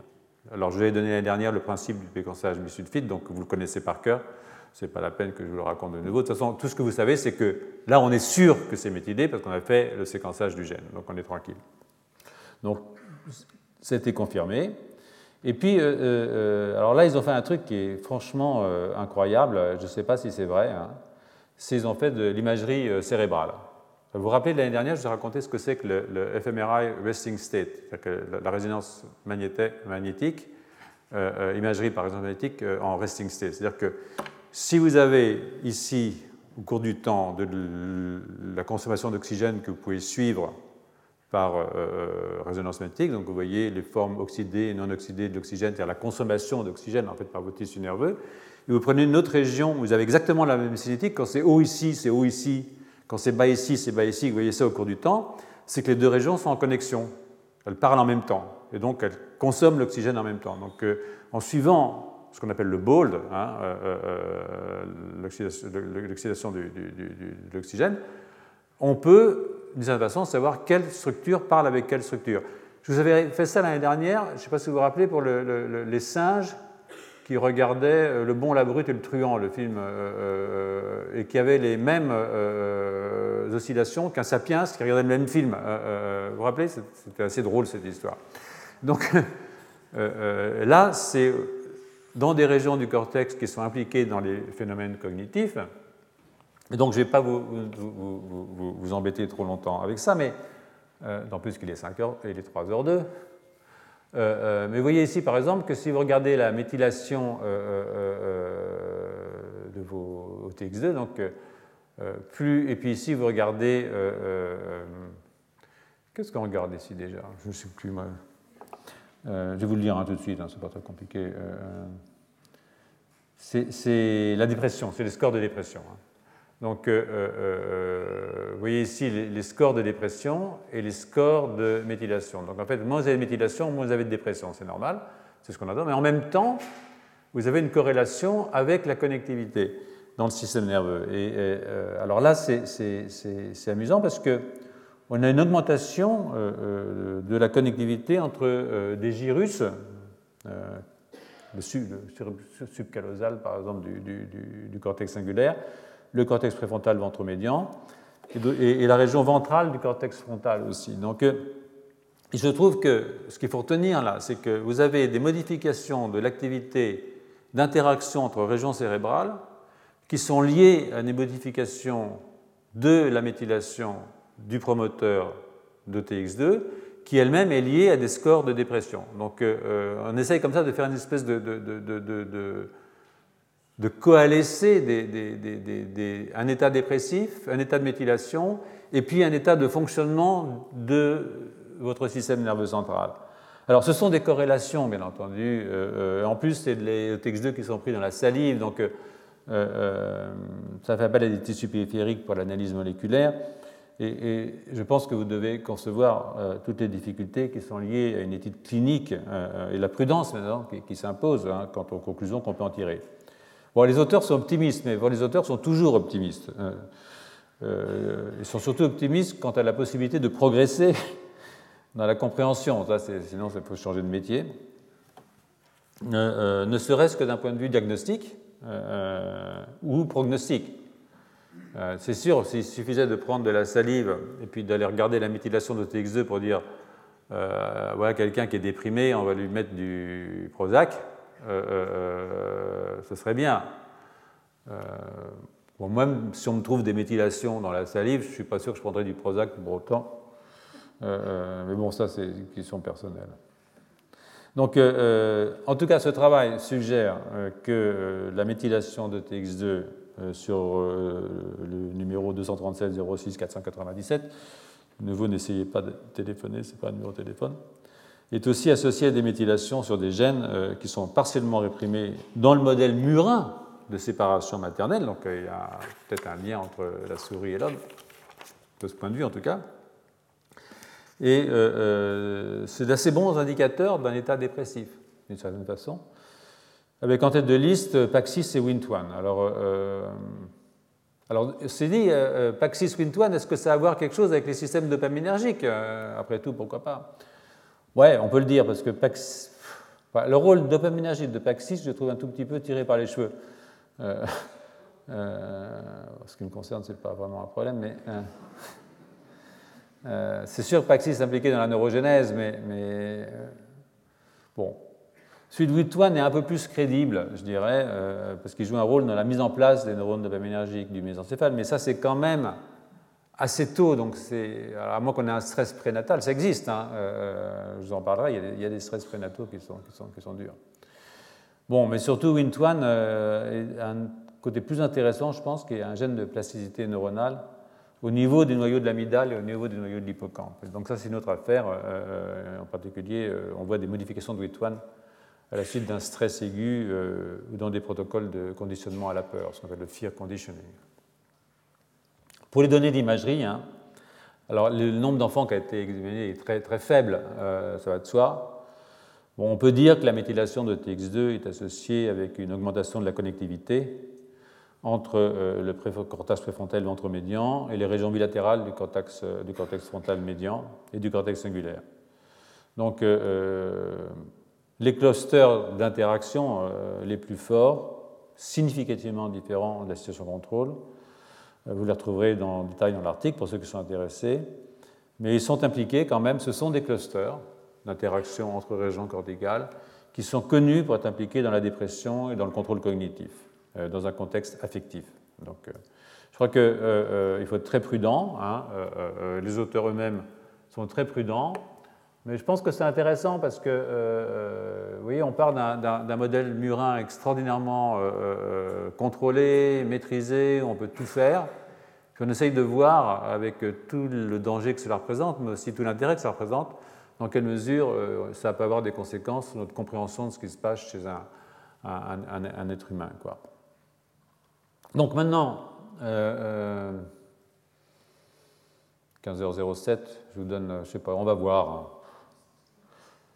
Je tiendrai au moins jusqu'à 15h30, et vous aussi, j'espère. Quand je vois qu'il y en a qui commencent à se lever, je m'en vais. Quelles que soient les raisons pour lesquelles vous vous levez. Alors si maintenant je reprends euh, euh, l'affaire de la neurogénèse adulte, hein, parce qu'on est parti de là hein, la semaine dernière, euh, au niveau de l'hippocampe, depuis cette affaire-là jusqu'à la question de la régulation épigénétique d'OTX2 et par OTX2 lui-même, hein, est-ce qu'on peut tracer un lien, est-ce qu'on peut essayer de tracer un lien cohérent entre des états tels que l'anxiété ou la dépression, euh, avec ces histoires de TX2, de neurogénèse, de lines, d'éléments mobiles, euh, cette soupe là que j'essaye de, faire entrer doucement dans nos têtes? Alors pour, pour, le, pour Gage, Rusty, hein, il, y a, un lien entre séparation maternelle et activation des éléments mobiles, les lines, vous vous rappelez dans l'hippocampe, la semaine dernière. Donc ça, ça pourrait rejoindre euh, l'idée développée par René sur l'importance de la neurogénèse dans la dépression, ça c'est clair. Euh, mais alors le problème, c'est que Gage euh, et ses collaborateurs n'ont pas vu de différence de prolifération dans l'hippocampe entre les souris normales et ceux qui ont subi une séparation maternelle. Donc là, il y a, un hiatus. Euh, voilà. Puisque, comme je vous l'ai dit au début du cours, pour Gage, ça le gêne parce que pour lui, l'insertion d'un lines nécessite une division cellulaire. Alors, je vous ai dit pourquoi. Moi, je pense que ce n'est pas la peine de se mettre ce fardeau sur la tête. Euh, euh, euh, c'est possible que ça se passe mieux quand il y a une division cellulaire, mais on ne peut pas exclure qu'il y ait des insertions dans des cellules qui ne se divisent pas. Moi, je pense qu'il y a des insertions dans les cellules qui ne se divisent pas. Vous voyez, ce que, prétend notre ami Rusty, c'est que, c'est que ce truc, c'est tellement gros que ça ne peut pas passer. Bon, ben, ils peuvent passer séparément. Et puis en plus, il peut se associer après avec le messager, pourquoi pas.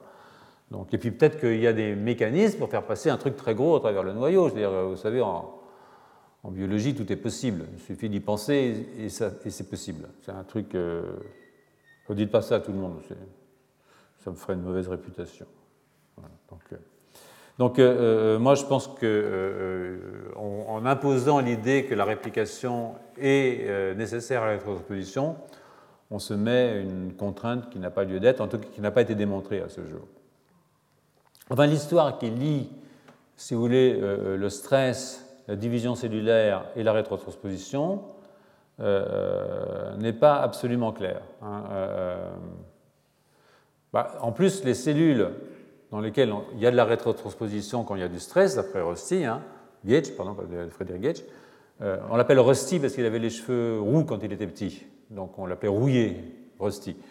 Maintenant, il a les cheveux blancs ou pas de cheveux comme tout le monde. Voilà, donc euh, euh, il y a quelques exceptions qui gardent les cheveux noirs très longtemps, mais ils ont peut-être un truc. Voilà, donc, euh, on peut essayer de recombiner les deux histoires, celle de Gage et celle de Nestler, pour faire simple. Hein. Donc, alors pour ça, je vous propose d'oublier la division et de supposer que le stress par séparation maternelle induit une baisse de TX2, ça on en est clair, hein, mais que cette baisse, elle permet une augmentation de l'expression des éléments mobiles. C'est-à-dire que le premier effet de la baisse de TX2, ce serait une augmentation de l'expression des éléments mobiles, que ce soit les lines, les signs, euh, les ERV, etc. Donc, euh, euh, et que cette augmentation des éléments mobiles est à l'origine des méthylations des gènes qui sont réprimés quand OTX2 baisse. Hein via évidemment des méthylations des CPG, comme on a pu le voir. Donc euh, c'est une hypothèse. Hein, euh, euh, si elle est valable, ça veut dire qu'on doit se concentrer sur la VTA, tegmentale ventrale, et supposer que ce qui se passe dans l'hippocampe, y compris les éléments mobiles dans l'hippocampe que Rusty Gage a pu suivre, a pu suivre est une conséquence de ce qui se passe dans la VTA. Hein et, via peut-être les projections directes entre la VTA et l'hippocampe, et en particulier l'hippocampe ventral. Donc, euh, euh, ça, c'est une hypothèse qui me paraît assez raisonnable, honnêtement. mais alors, de nouveau, il n'y a pas de division cellulaire chez la VTA. Autant on a vu de la neurogénèse dans l'hippocampe, personne n'a jamais vu de neurogénèse dans la VTA. ça ne veut pas dire qu'on n'en verra pas un jour. Vous savez, la biologie, c'est un drôle de truc. Rien n'est vraiment tout à fait vrai et rien n'est vraiment tout à fait faux. Euh, c'est la difficulté de notre métier. Euh, alors matheux, pas de problème. Donc, euh, pour ça qu'on a une science un peu molle pour eux. Mais bon. Donc, comme il n'y a pas de division dans la VTA, cela veut dire que les éléments mobiles, dont les lines, qui sont transcrits dans ces neurones, hein, euh, qu'ils soient intégrés ou non intégrés dans le génome, vraiment rétrotransposés en l'absence de division, euh, euh, pourraient jouer un, rôle de, régulation. en particulier, les ARN régulateurs, quand ils sont transcrits, s'ils jouent un rôle de régulation, ne nécessitent pas une intégration. Bon, à ce moment-là, on peut se demander à quoi sert faire un P off de P, mais ça, c'est autre chose. Donc, je n'élimine pas une activité rétrotransposition dans la VTA, bien entendu, pas plus que dans la substance noire, on le verra. Et euh, on peut spéculer sur une activité de type ARN régulateur liée à l'expression des lines, elle-même liée à la baisse d'expression de TX2, comme je vous l'ai dit. Voilà. Et donc, euh, euh, vous voyez, dans le, ça, en gros, c'est un petit peu ça. Par exemple, le rouge, là, ce serait un, ARN régulateur, un lines, qui serait transcrit à la suite d'une baisse de TX2. Donc, quand TX2 baisse, paf, j'ai une transcription de mes lines qui vient s'hybrider dans mon gène sur un lines qui est lui-même intégré dans le gène, parce que je vous l'ai dit, il y a quand même 45% du génome qui est lié, qui, sont des éléments transposables. Ils sont fossilisés, on en a parlé, ils ne bougent plus, mais ils sont là. Et très souvent, ils sont dans les introns euh, des gènes. Donc, euh, ce line viendrait s'hybrider là, et pourrait recruter, si vous voulez, des protéines, par exemple ici en gris, ça pourrait être des DNA méthyltransférases, c'est-à-dire des protéines qui peuvent méthyler des CPG, par exemple. Et à la suite de ça, on aurait une modification covalente et irréversible de mon gène, avec des conséquences importantes sur euh, sa transcription, sur son épissage, euh, toutes sortes de choses qui vont faire qu'il va être modifié peut-être bloqué complètement dans son expression, mais peut-être aussi modifié dans les formes qui seront exprimées. Donc ça, c'est un tout petit peu, si vous voulez, euh, euh, euh, la façon dont on peut voir les choses. C'est une hypothèse, hein, mais ça me paraît une hypothèse raisonnable, hein, qui n'implique pas forcément, j'ai dit, un, élément, un événement de type rétrotransposition, même si, je le répète, je ne l'exclus pas dans les cellules postmitotiques. Bon, euh, euh, bah, ça me permet euh, de terminer cette journée en présentant des travaux qui ont été récemment publiés par l'équipe désormais indépendante de Julia Fuchs, qui a travaillé avec moi pendant plusieurs années, pour mon, plus grand bonheur, sinon le sien, qui ont à voir avec l'expression des éléments mobiles. Elle est là, Julia? Oui, elle est là. C'est elle là-bas. donc Julia et ses collègues ont travaillé sur des modèles murins de la maladie de Parkinson. Hein, Alors, au cours de ces travaux, euh, nous avons observé que, contrairement à ce qu'on pouvait penser, euh, parce que vraiment, ça, on ne le pensait pas, les lines, donc ces éléments, ces rétrotransposons, hein, ceux-là, hein, les lines euh, et les ARN PIWI. ARN PIWI alors, sont exprimés dans différentes régions du cerveau. Alors, je reviendrai dans un instant sur ce que c'est que Piwi, mais voyez, c'est quelque chose qui était tout à fait inattendu. C'est-à-dire que, vous voyez ici, vous avez euh, le rein, le cœur, les testicules, euh, euh, et là, ce que vous regardez, c'est l'expression des, différents éléments mobiles. Là, il y a les lines des différentes familles. Vous avez ici les signs des différentes familles. Chez la souris, vous avez les signs B1, signs B2. Bon, chez les humains, c'est les séquences qu'on appelle ALU. J'y reviendrai plus tard. Et vous voyez qu'en fait, euh, ils sont pas mal exprimés. Ils sont exprimés euh, euh, VTA, substance noire, hippocampe, cortex. Et bon, c'est pas tellement moins que dans le testicule.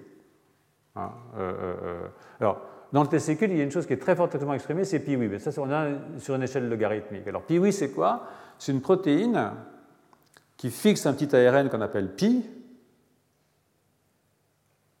PIWI, pi, pi se fixe à pi oui, et le complexe pi pi oui reconnaît les promoteurs des lines, ou des séquences dans les lines, les méthyl et bloque l'expression des lines. Donc quand vous avez du pi oui, vous bloquez l'expression des éléments mobiles de la famille lines pour l'instant. Et quand vous bloquez la famille lines, vous bloquez aussi la famille signs, parce que les signs ont besoin des lines pour se reproduire. D'accord? Donc en fait, euh, euh, quand vous bloquez les lines, vous bloquez quasiment toute la rétrotransposition, sauf les rétrovirus endogènes à LTR, sur lesquels je vous parlerai quand je vous parlerai de la maladie euh, de Charcot. Si j'y arrive. ce qui n'est pas sûr. Ah bah. Sinon, il faut, faut, que je trouve un moment, quoi.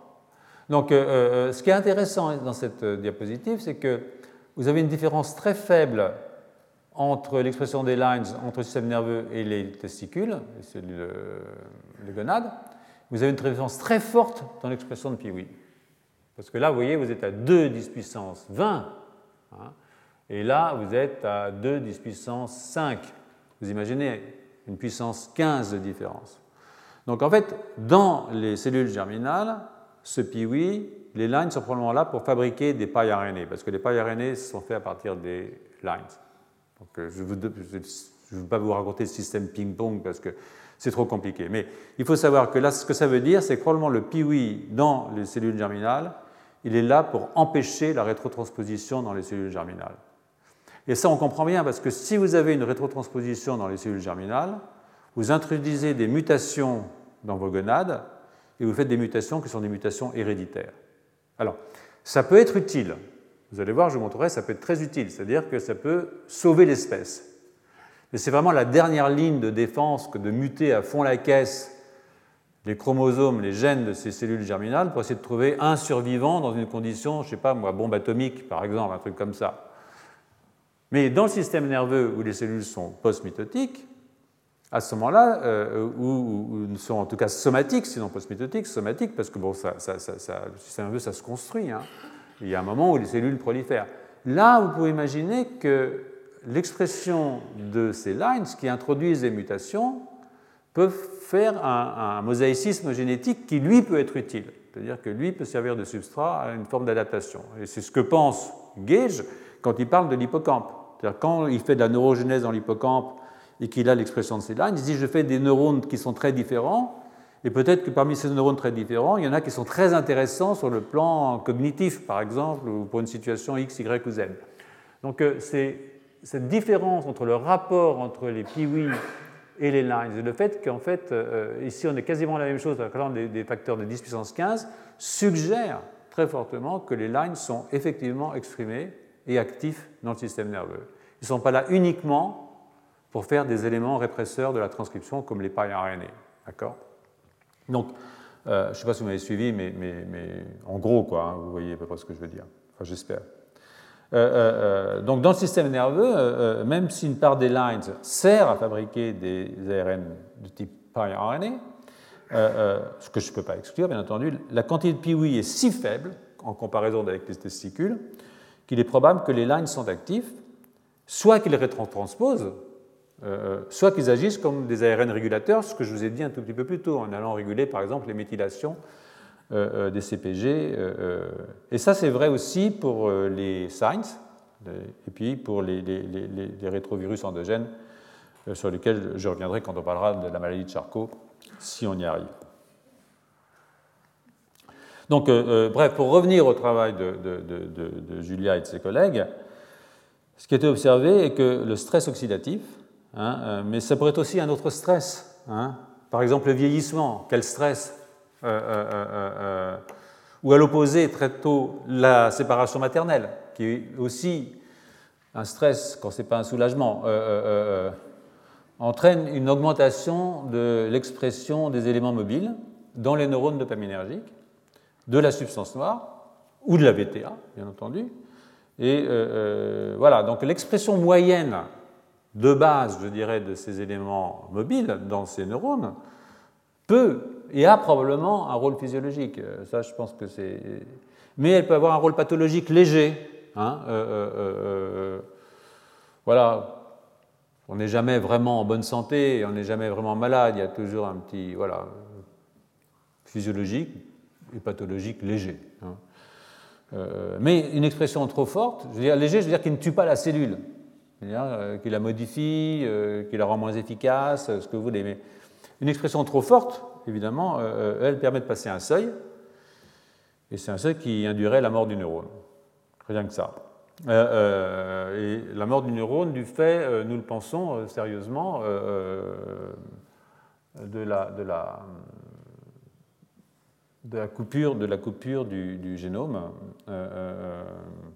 à cause des activités endonucléolytiques de la protéine ORF2P, qui est une protéine qui, vous vous rappelez, fait un nick dans l'ADN pour que l'ARN puisse être rétrotranscrit à partir de ce nick. Il y a un oligo donc le poly-A de l'ARN se met là, s'hybride, et puis euh, ma reverse transcriptase va me faire un deuxième brin d'ADN, et hop, je vais pouvoir m'intégrer. Donc, euh, euh, il y a une activité ORF2P, c'est une activité qui a la fois reverse transcriptase, mais aussi une activité DNase, endonucléase.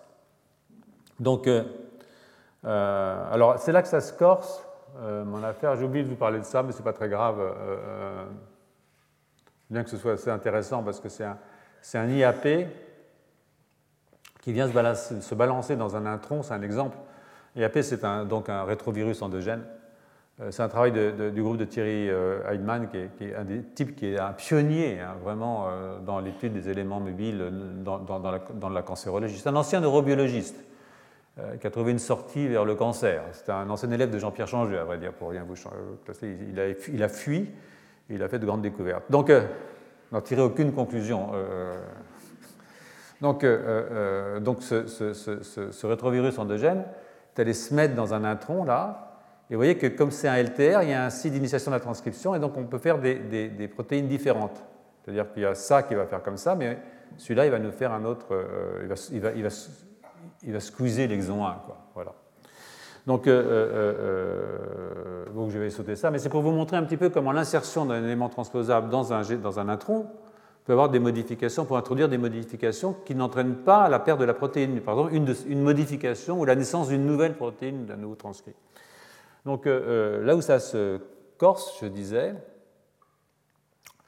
euh, que disais-je d'ailleurs? Oui, là où ça se c'est quand, avec Julia, ben, nous avons montré qu'il y a un facteur de transcription qui s'appelle NGRELD, dont je vous ai déjà parlé plusieurs fois, euh, qui bloque la mort. Là, je vous raconte des choses du labo un petit peu, parce que comme ça, ça me permet de gagner un peu de temps.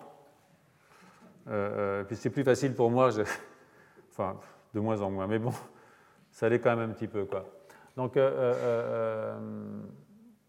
et je continuerai peut-être la, semaine prochaine, mais ce qui a été montré par, cette équipe, c'est quelque chose qui était tout à fait inattendu, en fait. C'est quand vous faites un stress oxydatif sur vos neurones dopaminergiques, et in vivo, hein, ce n'est pas des manips de culture, ben, ce que vous voyez, c'est euh, euh, une augmentation de la transcription des lines. Vous voyez, très rapidement, un stress oxydatif spécifique des neurones dopaminergiques, parce que ça, c'est une drogue qui est oxydative, mais qui est uniquement prise par les neurones dopaminergiques, parce qu'elle est capturée par des sites de capture qui sont exprimés uniquement par ces neurones-là. Donc, par ces gars-là, hein, euh, VTA et substance noire, eh bien, euh, si vous balancez euh, euh, de l'acide PHDA in vivo, tout de suite, vous avez une augmentation de l'expression de vos lines. C'est-à-dire que vous aviez déjà des éléments de type mobile, éléments transcrits. Mais, paf, ça monte. C'est-à-dire que je stresse mes cellules, ah, elles font des lines. Hein. et ça, vous pouvez le voir ici, par exemple. voilà, c'est un anticorps contre orphin-P, donc une protéine de, de lines. Et vous voyez que si vous faites un stress oxydatif, ici, là, vous voyez qu'il y en a beaucoup plus ici qu'ici. Hein. Et puis ça peut, ça peut se quantifier, ce n'est pas uniquement de l'imagerie. Ce n'est pas de l'illustration, c'est de la quantification. Hein. Euh, euh, euh. c'est une obsession moi, contre l'imagerie, je ne sais pas pourquoi, il y a un truc. Et ce qui est le plus amusant, évidemment, c'est que euh, Riquet, qui était l'étudiant de, de, Julia, il a fait un stress, donc vous voyez, on perd tous les neurones, Hein, c'est vraiment méchant. Et juste après, il a injecté du NGREL. Alors, NGREL, c'est une protéine hémodomaine, et comme cette protéine elle rentre dans les cellules. Paf Ça, c'est mon copain Joliot qui a montré ça. Voilà. Donc, ça rentre dans les cellules. Bon, il était avec moi à l'époque, quand même. J'ai un peu tenu la main, voilà.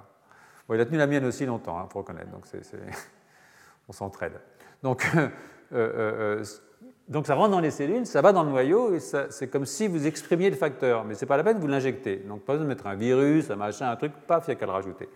Et comme vous voyez, vous sauvez le neurone. Et ce que je voulais vous montrer là, c'est que vous sauvez les neurones avec NGREL, donc ça c'est super sympa, hein, mais vous sauvez aussi les neurones avec OTXE. Euh, euh, OTXE qui est exprimé dans la VTA. Hein. et si je vous dis ça, c'est parce que euh, je suis en train de shifter doucement la substance noire motrice vers la VTA psychologique, entre guillemets, d'accord? Mais l'idée, c'est que, de même que pour moi, la VTA c'est l'œil du cortex limbique, c'est aussi d'une certaine façon le système moteur du système limbique, c'est-à-dire qu'il y a une analogie entre la VTA et la substance noire. Donc si on arrive à mélanger la VTA et le système limbique, c'est comme si on mélangeait la substance noire et le système visuel. Les gens qui sont dans mon labo comprennent où je veux en venir. Ils ont vu que je n'ai pas totalement abandonné l'idée de continuer à travailler. Donc, euh, euh, euh, et ça, c'est super intéressant parce que, évidemment, ça veut dire qu'on peut sauver ces neurones. Et en fait, on sauve ces neurones. Dans le cas d'Engrel, je ne sais pas si j'ai mis cette diapositive. J'ai montré, là, c'est l'histoire de, la, même chose. Hein. Là, c'est, je sauve les neurones avec Engrel. Donc là, je regarde le nombre de neurones. Vous voyez que, quand même, je les empêche de mourir. Pas totalement, parce que bon, mettre de la CSHDR dans un neurone, c'est comme mettre une bombe atomique euh, à Clichy-sous-Bois, par exemple. Euh, il ne reste pas grand-chose. Donc, mais si vous rajoutez une derrière, ça protège quand même pas mal. Et ça restructure la chromatine d'ailleurs. Mais vous voyez, ça marche aussi avec OTX2. Donc ça, c'est très plaisant. En même temps que euh, si vous supprimez OTX2, ça c'est un hétérozygote d'OTX2, il n'y a plus qu'un seul allèle OTX2, qu'est-ce qui se passe? Vous augmentez l'expression des lines dans la VTA. Donc il y a quelque chose de très proche entre NGREL, substance noire, et OTX2, VTA, et, évidemment, notre euh, euh, but aujourd'hui, c'est de parler des maladies neurodégénératives, Parkinson, et des maladies psychiatriques, et de montrer qu'au fond, il y a quelque chose de très très proche entre les maladies psychiatriques et les maladies neurologiques. Hein. qu'il y a des phénomènes qui sont très proches et qui sont liés au fait que dans les deux cas, ça pourrait être en rapport avec de l'instabilité génétique liée aux éléments mobiles qui sont mobilisés euh, au-delà, au-dessus d'un seuil qui est tolérable sur le plan physiologique. Que ce soit tôt au cours du développement pour les maladies psychiatriques ou tard au cours de la vie pour les maladies neurologiques. D'accord? Donc c'est un petit peu ça la philosophie du cours cette année. Euh, euh, je sais que c'est toujours un peu confus mes cours, je suis désolé, mais, je suis comme ça, quoi. Je suis un peu confus, voilà. Donc, euh, euh, euh, on n'a pas la preuve formelle que OTX2, quand il sauve les neurones dopaminergiques de la substance noire, joue par une répression de l'expression des lignes. On a la preuve formelle pour NGREL. On a la preuve formelle pour NGREL. alors, je vous la montrerai peut-être peut plus tard, je ne sais pas. Non, Oh là là, vous allez souffrir la semaine prochaine. Oh. Moi, je serais vous, je ne viendrai pas. Donc, euh, ce qui se passe ici, euh, euh, vous voyez, c'est que j'ai mon, Qu'est-ce qui se passe? Par exemple, j'ai un élément transposable qui s'est mis, ou qui est, et qui s'est mis, là, en l'occurrence, entre deux exons. Donc, je vais avoir ici un, signal de polyadénylisation cryptique je vais arrêter ma transcription. Trop tôt, parce que je ne vais pas arriver en 3' assez tôt pour avoir euh, ma polyadénylation. Ici, euh, je vais avoir un élément de, mobile qui va me donner deux, une transcription peut-être dans le bon sens, mais euh, c'est ce que j'ai montré tout à l'heure avec le travail de Thierry Heidman, mais aussi peut-être dans le mauvais sens. Parce que comme vous savez, dans les promoteurs des lines, vous avez deux sites de transcription. Un qui va vers ORF0, dont je ne vous ai pas parlé, qui est un, exon dont on ne sait pas très bien à quoi il sert, mais qui est de l'autre côté euh, de ORF1 et de ORF2, mais puis un site de régulation de l'initiation de transcription qui va dans le sens normal. Donc là, vous pouvez avoir un, un antisens qui va se mettre en place. Alors les antisens, c'est très intéressant parce que euh, d'abord, il peut bloquer le sens, auquel cas, paf, je bloque la formation de mon gène, mais il peut aussi fabriquer un antisens, fabriquer un ARN antisens. Or, il se trouve qu'il y a plein d'ARN antisens dans le vivant. Personne n'en parle trop parce que c'est un truc qu'on ne comprend pas pourquoi il faut faire des ARN antisens. Mais on fait des ARN antisens. Donc ça, c'est votre mécanisme de fabrication d'un ARN antisens par l'insertion d'un transposon. Vous pouvez avoir une exonisation, c'est-à-dire tout d'un coup, ce type-là, il est reconnu comme. parce qu'il y a des séquences de splicing en 5, en 5' et en 3', il va être reconnu comme un exon. Et je vais me faire une protéine alors compliquée parce qu'elle va avoir un exon qui va être un morceau d'éléments transposables. C'est l'oxynisation. Et puis, ça peut m'attirer des méthyltransférases ou des sites de fixation de H3K9 euh, méthylés, par exemple. Et à ce moment-là, je vais avoir une, une, répression de la transcription qui est liée à la méthylation des CPG ou liée à l'incorporation ou l'attraction d'une histone qui est une histone répressive, comme H3K9 méthyle3, etc., ou H3K9 méthyle27. Euh, H3K27 méthyle3. Euh, euh, donc, vous voyez, c'est des choses qui ne sont pas d'une simplicité enfantine. on doit, du coup, comprendre hein, comment l'expression d'un élément mobile peut réduire, hein, ce que je vous montrer ici, l'expression d'un gène qui est physiologiquement important. Euh, euh, ce qui veut dire aussi que les facteurs de transcription, hein, comme NGREL, comme OTX2 ou comme d'autres, hein, euh, je pense qu'en fait, la plupart des protéines au domaine font ce genre de travail. On a quelques éléments dans le laboratoire pour dire qu'il en est bien ainsi. Mais bon, on n'a peut-être pas testé beaucoup, mais on a testé 5 ou 6 et ils font tous plus ou moins la même chose.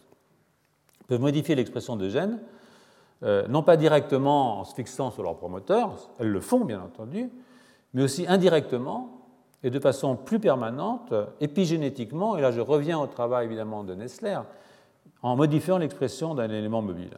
Donc euh, euh, je vais développer ce point important probablement la semaine prochaine. Euh, il faut quand même rappeler que l'expression des éléments mobiles est normalement réprimée, pas totalement, vous l'avez vu, elle n'est pas totalement réprimée, en tout cas dans le système nerveux, il y en a dans son état naturel, chez la souris en tout cas, et que la levée de cette répression même si elle n'est pas souhaitable en temps ordinaire, peut le devenir dès lors que l'animal est dans une situation compliquée et qu'une solution est recherchée. Elle n'est pas recherchée volontairement, bien entendu. Euh, alors, soit par l'introduction de mutations, hein, euh, la saltation des gènes introduit euh, des mutations, soit par des modifications épigénétiques plus ou moins permanentes. Donc il s'agit là d'une adaptation, il hein, faut voir ça comme une adaptation, qui peut permettre une forme de résilience. Hein. Ces souris qui ont été séparées de leur maman et qui ont eu des modifications de la méthylation de la forme de gènes, en fait, ça peut être considéré comme une forme d'adaptation à un stress. Même si ça a des conséquences négatives, c'est mieux, peut-être, euh, euh, que de ne pas avoir d'adaptation du tout à un système comme ça. Donc, euh, c'est une adaptation qui permet, je pense, une forme de résilience, si on pense à un stress, et ça, ça nous rappelle euh, l'affaire des mouches. Vous vous rappelez les mouches à gel d'anamycine Vous vous en souvenez pas parce que c'est un cours que j'ai dû vous faire en 2008 ou en 2009, mais je vais vous le rappeler euh, euh, dans un moment parce que c'est un cas extraordinaire d'adaptation, d'évolution d'une espèce par la mobilisation d'éléments mobiles, non pas au niveau de cellules somatiques, mais au niveau des cellules germinales. Et ça, je pense que c'est un, un, des plus jolis. Donc, vous êtes fatigué? Vous n'êtes pas fatigué? Putain, vous êtes bon. Hein euh, Donc, euh, je vous donne encore un petit quart d'heure, d'accord? Donc, je vais commencer par euh, quelque chose d'un petit peu compliqué, comme ça on se le met derrière nous, et la semaine prochaine, on peut démarrer sur un truc relativement simple et, amusant, d'accord? Donc, on va commencer par les modifications épigénétiques, donc, à travers deux figures. bon, c'est celle-là, hein, qui est relativement simple, celle-là. Euh, euh, celle-là, c'est celle qui vous montre, j'étais plus vite que mon texte, euh, comment l'insertion d'éléments mobiles peut avoir ces conséquences que je viens de vous raconter. Mais il y a aussi la possibilité pour un élément mobile ou un fragment d'élément mobile, hein, parce que je peux transcrire, je peux ne pas aller jusqu'au bout, je peux rétrotranscrire et je ne peux ne pas aller jusqu'au bout.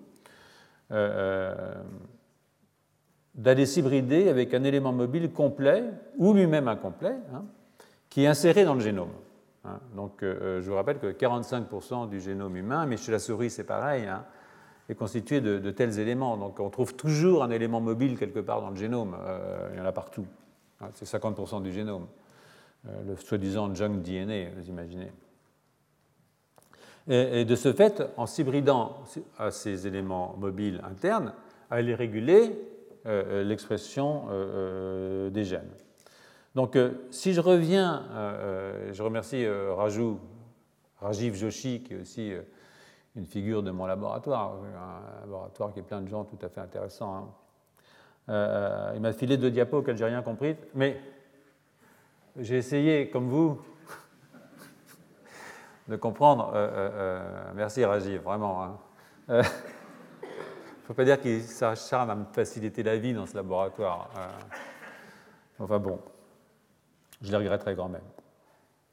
Donc, euh, euh, euh, là, c'est assez amusant parce que ça, c'est des gènes, vous voyez, si vous lisez bien, vous avez col 8 à 1, vous avez CMA3C, vous avez PAX6, et puis ici, vous allez avoir WINT1, THBS4 et RBP3. Ça doit vous dire quelque chose, que c'est les six gènes qui sont régulés dans la VTA quand je baisse au TX2. Hein. Et donc, mon idée quand même, c'est que quand je baisse au TX2, j'ai plus de lines, ou plus d'éléments mobiles, et que ça, ça va aller hybrider avec des transposons qui sont insérés dans ces gènes, et que ça va, c'est ça qui va induire les méthylations. C'est là que je veux en venir. Vous voyez, ce que je veux dire C'est-à-dire que si j'ai des éléments mobiles qui sont insérés de façon permanente dans ou à proximité de ces gènes cibles, si mon transposon, parce que OTX2 baisse, est transcrit et vient s'y mettre, ça va me recruter des DNA méthyltransférases, par exemple, ou des histones méthylées répressives. Donc c'est un petit peu ça le modèle qu'on a dans la tête. Pas tout seul, hein, les gens du labo l'ont aussi. Et donc euh, ce que j'ai demandé à, Rajou, c'est de. Rajou, c'est Rajiv, Joshi, c'est d'aller regarder sur Internet si dans les gènes euh, qui sont les gènes cibles, donc réprimés par OTX2, il y a à proximité des, séquences intégrées dans le génome de lines, de signs, de RV, enfin de n'importe quel élément mobile. Et en fait, ce que vous pouvez voir ici, c'est les, familles d'éléments mobiles qui sont là. Effectivement, vous voyez, on est bourré en fait, de séquences de ce type à proximité de ces gènes qui sont régulés de façon épigénétique par la baisse transitoire de TX2. Hein. Et ça, c'est vrai pour euh, COL, pour CMA3, pour PAC6, euh, pour WINT1, pour THBS4 et pour RBP3. Hein, vous voyez ici, ça c'est un, un LTR, ça c'est un line, etc. Ce sont des fragments, hein. mais ils sont insérés dans le gène ou à proximité du gène. Et ça, évidemment, ça peut induire à la fois des mutations, ou des méthylations, ou des répressions, ça peut aussi induire des modifications de la structure de la chromatine. Et ça, c'est très important parce que euh, si vous avez euh, des lines qui sont exprimées à différents endroits, ou si vous allez par exemple, vous avez deux lines, par exemple, si vous avez deux signs, c'est connu, ils peuvent s'hybrider et faire une boucle. D'accord? Maintenant, si je viens bloquer l'interaction entre ces deux signs en mettant un élément, un ARN qui va empêcher cette interaction, je peux changer la structure de ma chromatine. Soit je peux l'ouvrir.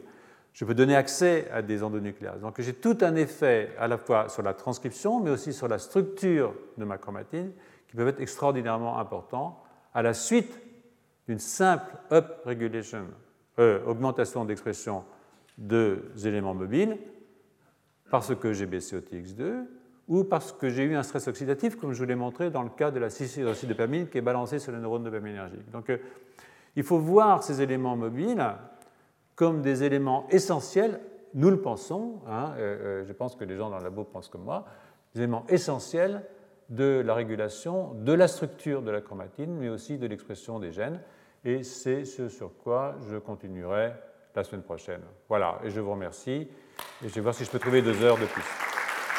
Retrouvez tous les contenus du Collège de France sur www.colège-2-france.fr.